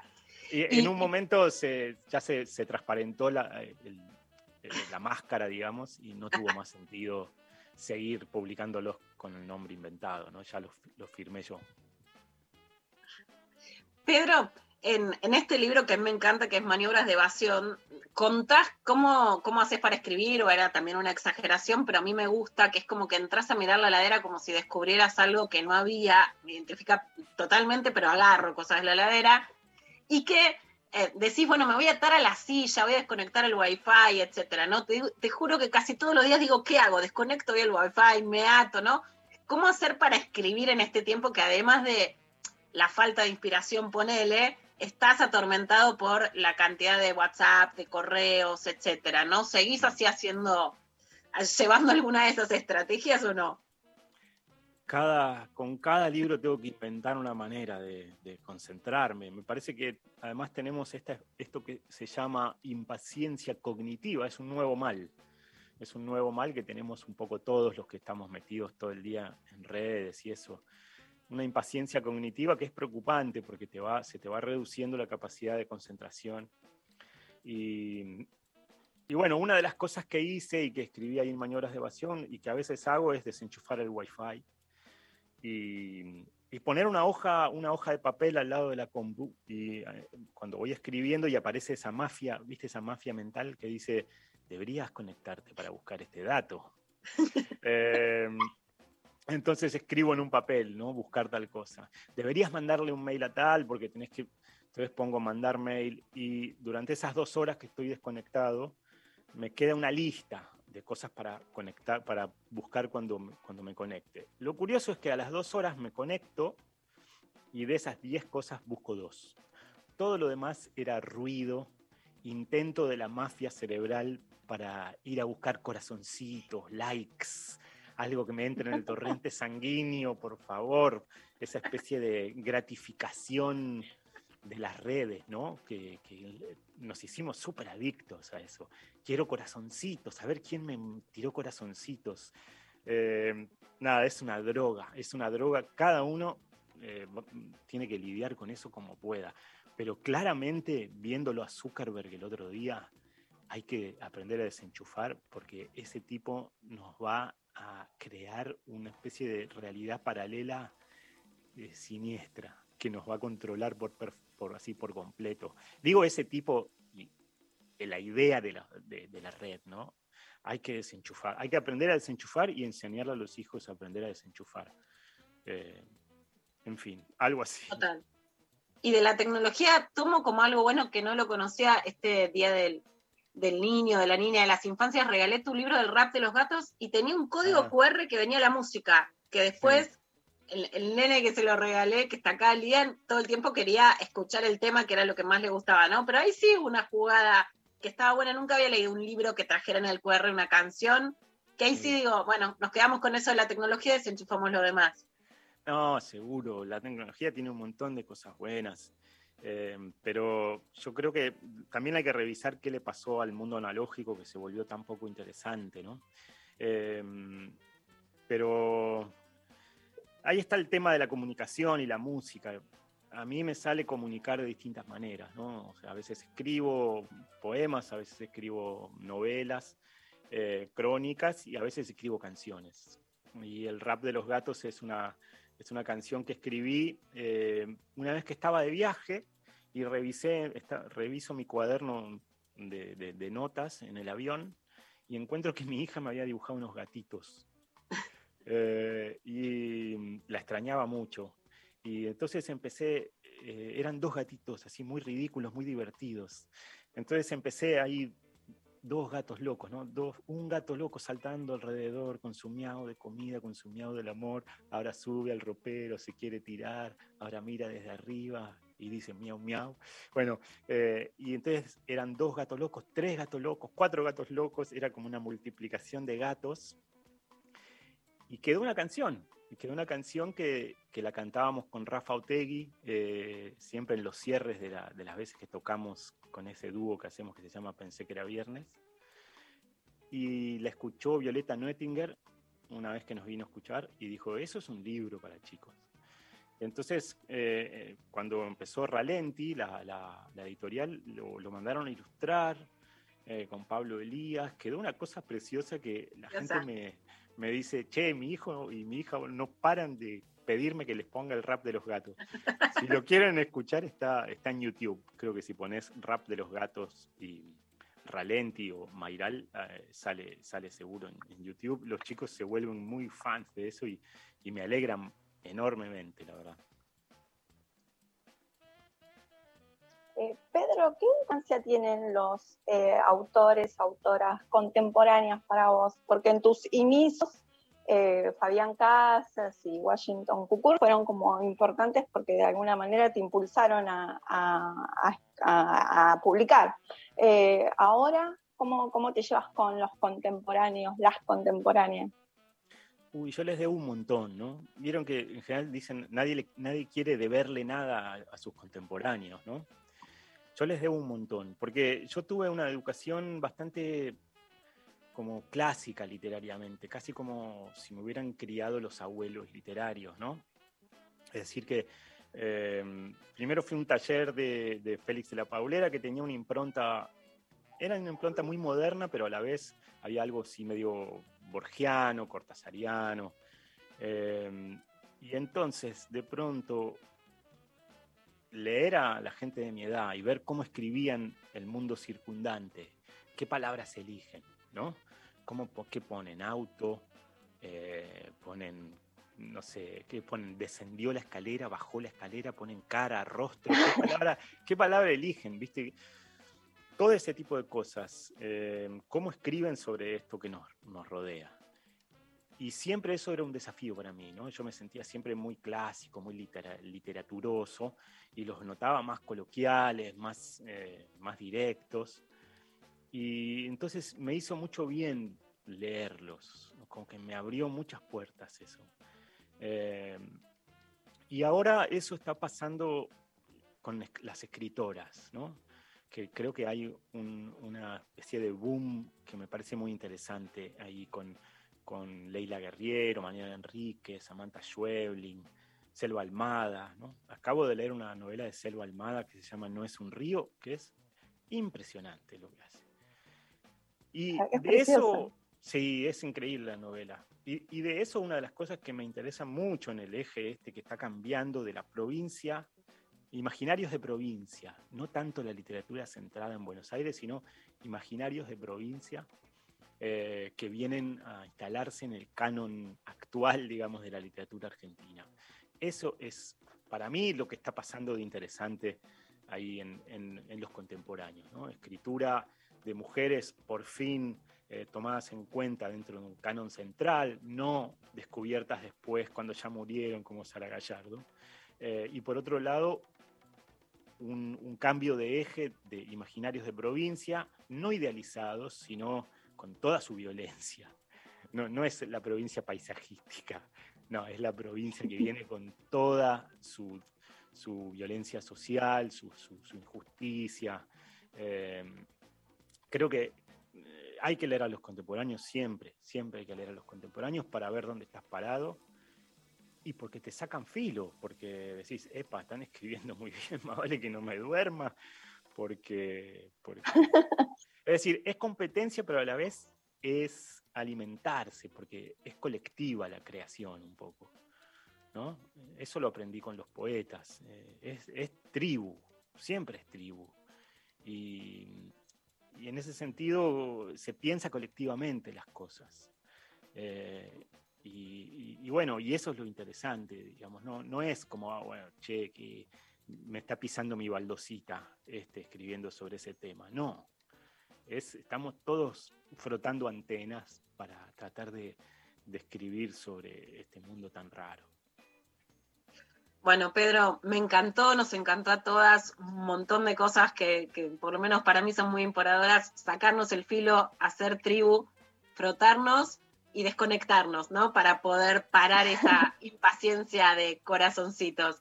Te agradecemos muchísimo, realmente un lujazo poder escucharte y poder leerte y poder, esperamos, próximamente ver esta película de, la Uruguaya producida por Orsay con toda la magia independiente de, de Y nos vamos con el rap de los gatos, Pedro, así también lo bailamos todos. Muchísimas gracias. Un lujo esta charla, gracias. Un abrazo enorme. vamos entonces con el rap de los gatos.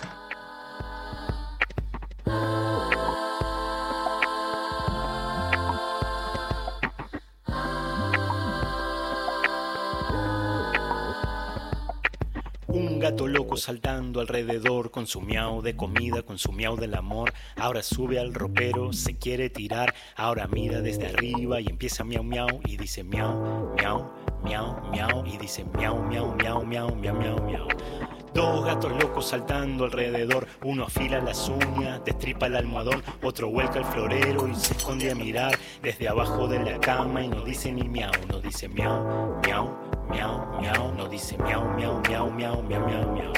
Tres gatos locos saltando alrededor. Uno pega un salto ninja, persigue un moscardón. Uno empuja las cosas para ver cómo caen. Y otro espera la tarde para ver qué le traen. Y dice miau, miau, miau, miau. Y dice miau, miau, miau, miau, miau, miau, miau. Son cuatro gatos locos saltando alrededor. Uno se hace el egipcio sentadito en el sol. Uno mueve la cola dirigiendo la orquesta. Uno duerme y otro empieza a machacar su protesta. Y dice miau, miau, miau, miau. Y dice miau, miau, miau, miau, miau, miau, miau. Son cinco gatos locos saltando alrededor. Uno caza una tapita, uno sale al balcón. Otro trepa la cortina, otro mira la ventana. El quinto gato loco disfruta la mañana y dice miau, miau, miau, miau. Y dice miau, miau, miau.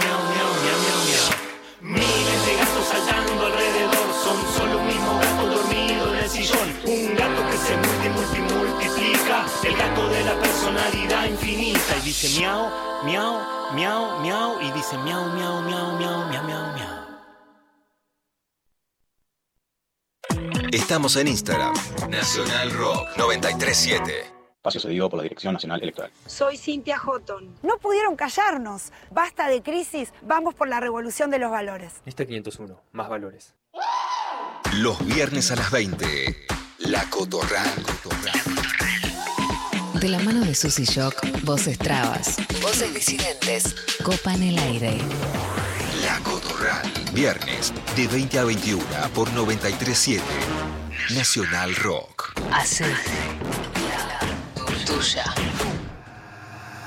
Hace la tuya. Espacio cedido por la Dirección Nacional Electoral. Juntos votamos esperanza. Diego Santilli, Graciela Ocaña, Facundo Manes, candidatos a diputados nacionales por la provincia de Buenos Aires. Lista 506. Juntos. Espacio cedido por la Dirección Nacional Electoral. Para cobrar una buena jubilación y pasar más tiempo con ella. Para que el salario le gane a la inflación. Por nuestro local y todos los comerciantes del barrio. Para que nos vaya mejor en el taller. Poder viajar a donde quiera. Para que me llamen de ese laburo. Por la seguridad. Por el salario. Por tarifas accesibles. Para no volver atrás. Vos hablaste con tu voto. Nosotros te respondimos con medidas concretas. Frente de todos. Sí. Victoria Tolosa Paz, Daniel Goyán, candidatos a diputados nacionales por la provincia de Buenos Aires. Frente de todos. Lista 507.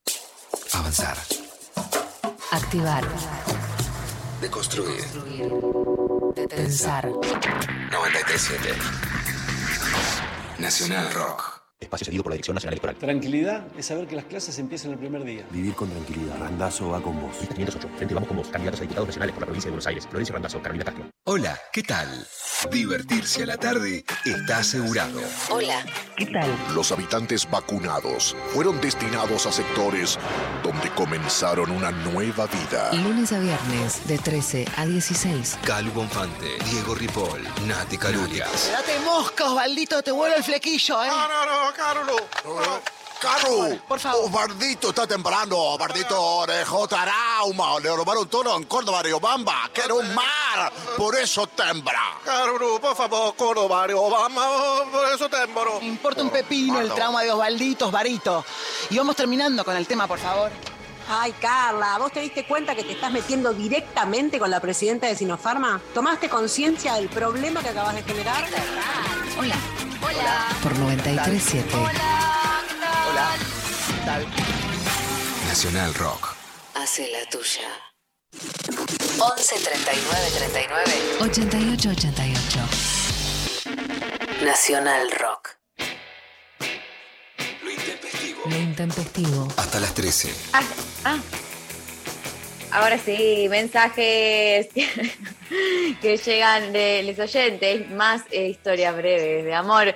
Eh, nos dicen acá, hola, hola, mi historia de amor más linda es con un chico que conocí por Tinder.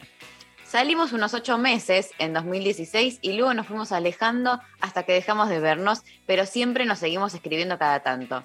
Una vez él me dijo que sentía que algún día la vida nos iba a volver a juntar y años después acá estamos. Nos reencontramos ambos en otra ciudad a la cual nos mudamos por separado y sin planearlo juntos. No somos pareja, pero sí muy buenos amigos y hoy es la persona más importante que tengo en este lugar. Una hermosa historia de amor en sus distintas formas. Ah, Ay, no. encantó, Lloro. Me encantó, muy buena historia. Además, irte a un lugar y que esté él. Los reencuentros Ay, también me copan. Sí. Me intriga, sí. Son amigos, pero con derechos o sin derechos. Me intriga. No Me lo puedo evitar. intrigas. Total. Quisiera Eh, que mande otro mensaje y lo diga. Que más momento que lo diga. Bueno, muy hermoso. Este, acá nos dicen también, eh, yo en auto, él en bici. Nos cruzamos y seguimos las miradas girando el cuello hasta doler. Tulum. Ah, Ay, no, no, me encantó. Me hace acordar mucho a mi, a la profe de cómo, cómo levantar en la calle, que es Vale Lichardi, Mira, que dice que ella mira, porque viste que te dicen, no, ahora en contra del acoso no se puede más, no hay más, no hay más espontaneidad. No, si te mirás, te mirás. si te miras, te miras. ¿No? Encima, en Tulum. Sí, dice Tulum. Eh, qué lindo. Yo todo lo que es esas miradas de lugar colectivos o, o, no sé, calle, todo lo que es de repente eh, eso, que pase a alguien y te mirás y decís, ay, y, pero no, nunca, nunca tuve así como la situación de que pase algo más. Este, ¿Sabés qué acá, es lo bueno de ser joven, María?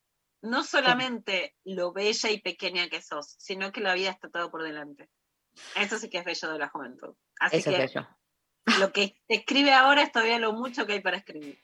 Completamente. Eh, acá mi amigo Santi, que nos está escuchando, me dice, en la bicicenda hay mucho de match de miradas. Como que se ve que la bicicenda es un lugar de, claro, eh, de cruzar ¿Cómo miradas. sale el levante bicicenda? Me encanta, bicilevante.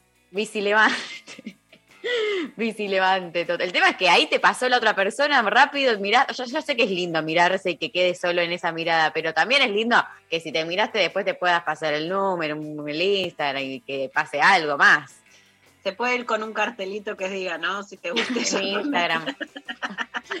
con un QR, con el QR en un cartón que, para que te lo escaneen y, y lleven a, a tu Instagram. El rap de las gatas, ¿viste? Se llama. Completamente. Eh, otro mensaje que nos llega por WhatsApp dice: Fue por su mirada, la inadvertida invitación aceptada. Caminamos de la mano, sincronizamos energías, compartimos emociones contenidas. Te seguí, me esperaste, volamos alto, bajo, nos acompañamos, pausamos, seguimos. Y vivimos el sueño del abrazo infinito hasta el dulce y doloroso acorde que marcó el final de la tanda. Aguante el tango, hermosito siempre. Es tango, me encanta la historia. Después, ¿cómo duele el final? Por favor. Sí, total. Eh, y bueno, acá por Instagram que nos mandan enamorarme a los 46, una locura. El corazón roto a esta edad no, de, no da cura como a los 20. ¿Quién me manda? Ah. Bueno, nos mandamos solas. Yo tengo 47 y ahí voy. La cabeza contra la pared. ¡Pum! Ahora, hay algo que sí, Mari, y le doy la segunda, duele más de grande. Porque tenés menos expectativa de futuro.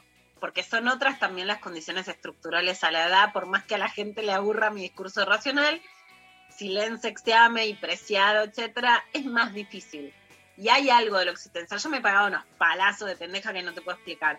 Pero sentí que voy, voy para adelante. A esta edad es como, uff. Pero nos mandamos porque somos así, queremos vivir, no Sí. queremos, si no ya te enterrás, ¿qué es eso? No, dale. Nos vamos a seguir Ah. mandando. Más vale. Bueno, nos vamos a la pausa, escuchando a Julieta Venegas, a donde sea, para volver y seguir con más intempestivo.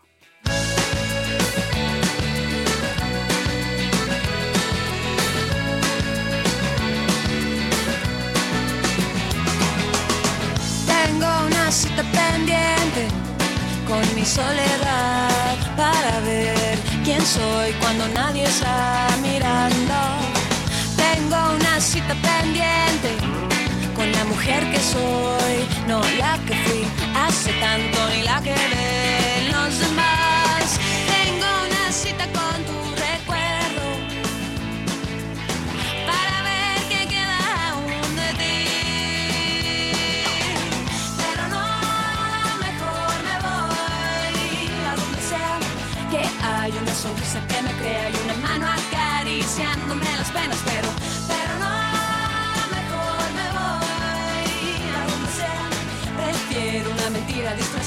ese ruido que me separa de la realidad. Y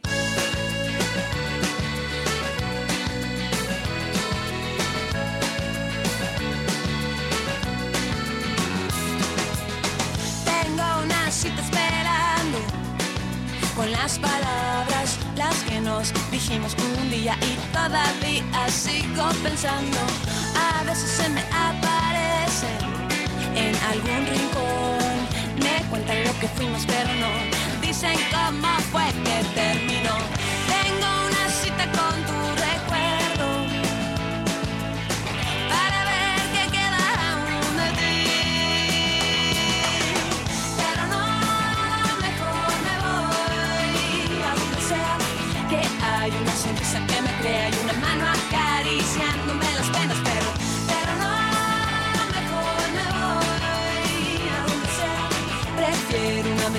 Disfrazada y ese ruido que me separa de la realidad.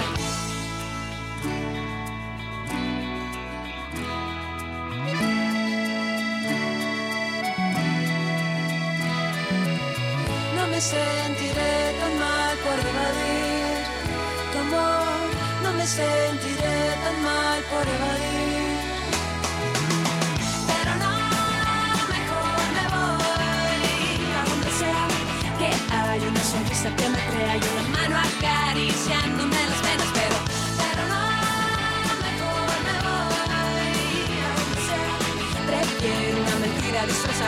Ese ruido que me separa de la realidad. Pero no, mejor me voy a donde sea. Prefiero una mentira disfrazada y ese ruido que me separa de la realidad. Quédate. Ya llega. Hola, ¿qué tal?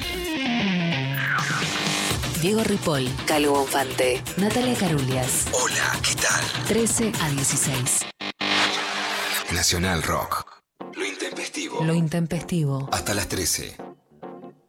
Bueno, muy bien. Eh, seguimos con más lo intempestivo eh, y queda mucho más clavada de noticias por delante, así que eh, Lula, que el mundo no para, eh, el país tampoco. El mundo no para, pero debería parar, Mari. Mientras Biden se dormía, aunque Majul no decía qué vergüenza, es un papelón, el protocolo, todo eso. Con el cambio climático, la apertura de la Cumbre de Naciones Unidas sobre el cambio climático habló un dinosaurio. Bueno, pero vamos a escuchar, porque si no parece que las noticias de lo partidario, de la política chiquita, del chicaneo, nos tapa lo importante que es que hay que parar con el colapso mundial. Un dinosaurio se coló en la ONU para advertir sobre el riesgo de extinción. Ahí va. Sé unas cuantas cosas sobre la extinción. Y déjenme que les diga. Y ustedes pensarán que esto es algo obvio. Pero extinguirse no es nada bueno. Y provocar tu propia extinción. Al menos nosotros tuvimos un asteroide. ¿Cuál es su excusa?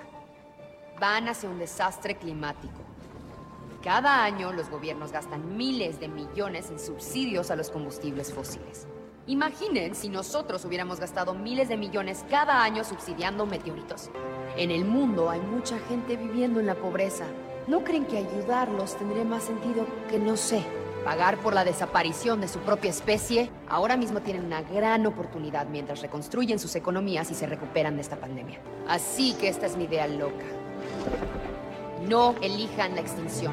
Salven a su especie antes de que sea demasiado tarde. Es hora de que ustedes humanos dejen de poner excusas y comiencen a hacer cambios.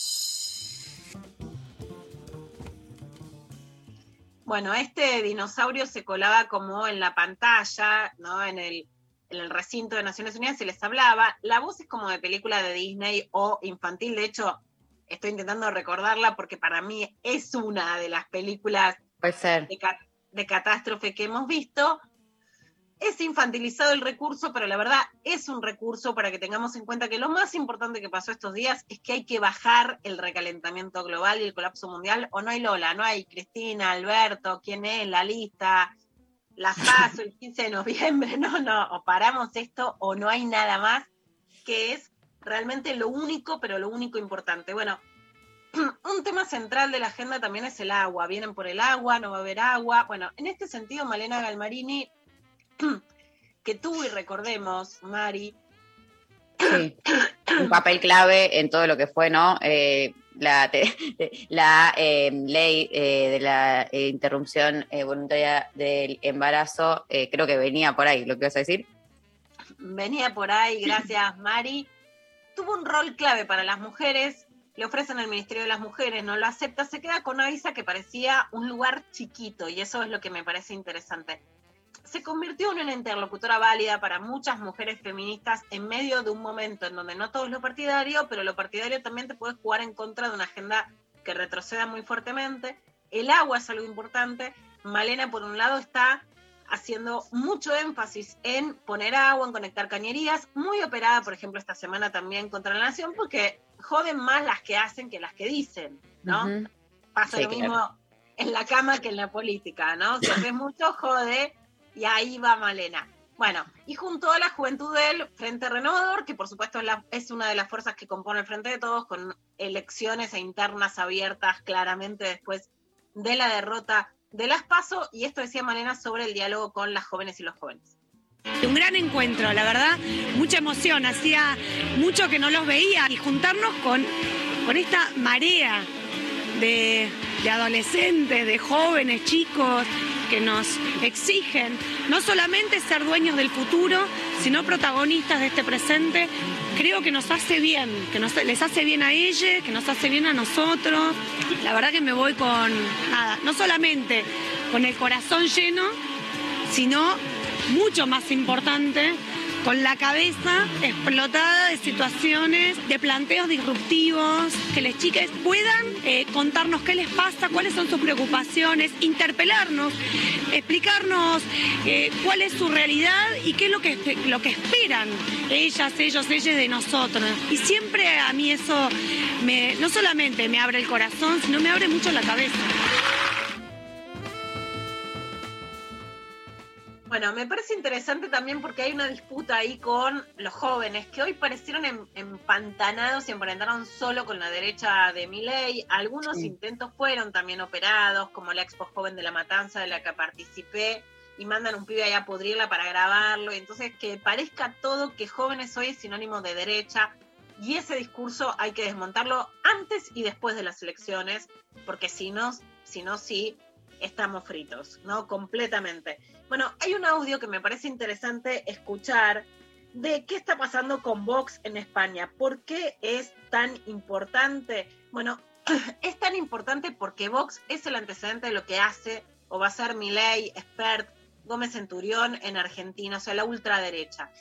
Hay una ex integrante de Vox que decide irse eh, la ex portavoz de una municipalidad lo dice públicamente, la atacan y acusa a uno de los integrantes de Vox de ser un acosador. Esto también, María, es muy importante.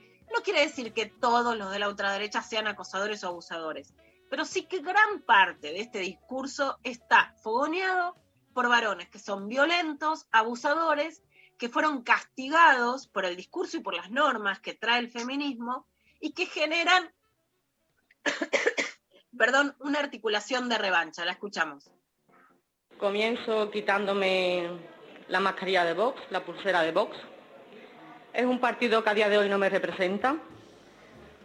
La verdad, con vuestro permiso, aunque después lo recoja, lo voy a tirar ahí. La verdad Por favor, silencio. que estoy bastante nerviosa por esta situación. Es un paso que ha sido muy difícil para mí. Aquí al lado tengo a mi compañero Miguel Ángel, el cual tiene interpuestas dos denuncias por acoso. Esto no es el foro adecuado para que usted haga Ah, no, no, puedo dar, no puedo dar mis explicaciones por qué me voy de Vox. Pero eso no es así. A mí el alcalde me dio, a mí el alcalde me dio la autorización para hacer mi dación de cuentas y decir las explicaciones por qué no voy a pertenecer ya a Vox. El pleno ha terminado. pues- Bueno, me impacta mucho este video, lo pueden ver también en el diario.es. La que habla es Carmen Cariciolo, es concejala de Vox de Bormujos. El tono español bien, bien Sí. marcadito con el que habla me, me impacta, me emociona.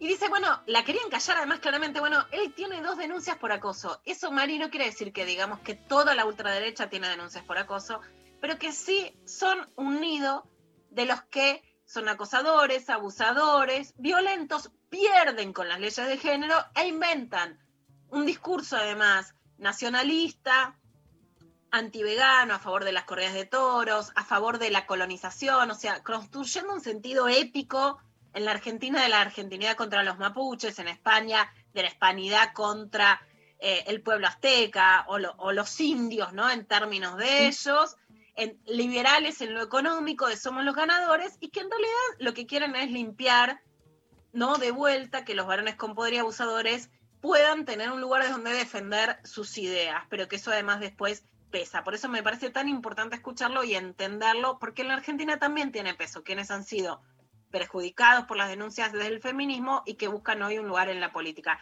Y escuchamos por último un cantito de la Marcha del Orgullo en Rosario. En esto quiero ser siempre plural, ¿no? Puedes ser macrista, puedes no ser macrista, a pesar de que las leyes de la diversidad se consiguen especialmente durante el gobierno kirchnerista y el del Frente de Todos, también se mantuvieron y hay sectores de la diversidad, incluso en, que se acercan a Agustín Laje, porque la Argentina es un país menos homofóbico que incluso países europeos y no pudieron traspasar esa frontera.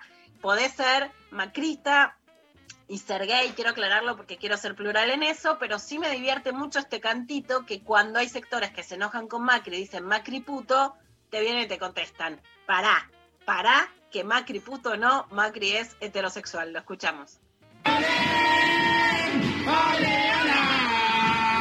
Macri puto,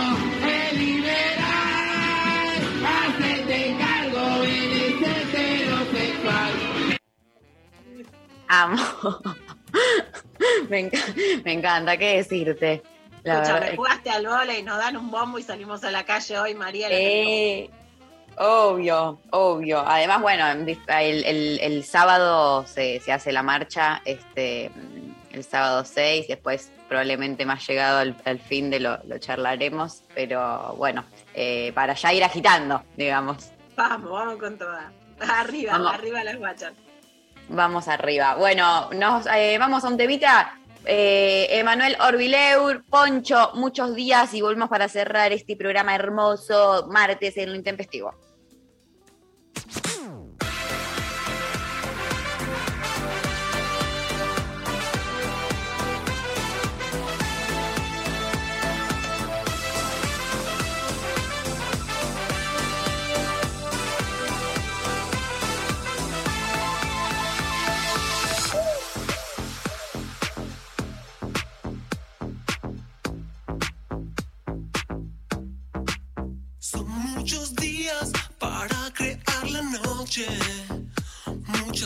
Muchas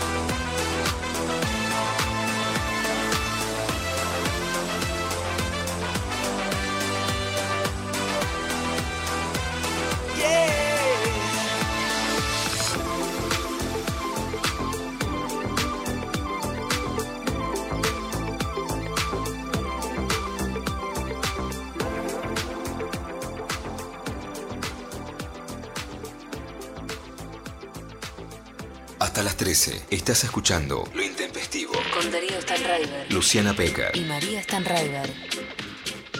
Bueno, te cuento, Lula, que la oyente que nos había mandado ese mensaje hermoso, que le pedimos más información sobre si cómo era esa amistad, nos dice, por ahora solo amigues. Él está en pareja a distancia y a fines de mes ella se muda con él. Por mi parte, chongueando. El tiempo seguirá escribiendo esta historia. Ah, bueno, Ah. ahí está. Me quedé tranquila. Si está chongueando, me quedo Hermoso. tranquila. Sí, nos quedamos Ah, bien. la casa está en orden. La, la casa está en orden completamente. Bueno, eh, programón. El día de hoy hay, hay ganadoras eh, de los libros. Este, por un lado, eh, Paula, que nos mandó ese audio contándonos que se conocieron eh, y estuvieron chateando a full, cuarentena, que pin, que pan. WhatsApp complica las cosas. Eh, así que por un lado para Paula uno de los libros y por el otro a Carolina que se mandó zarpado viaje eh, desde Medellín y tuvo esa historia hermosa de amor.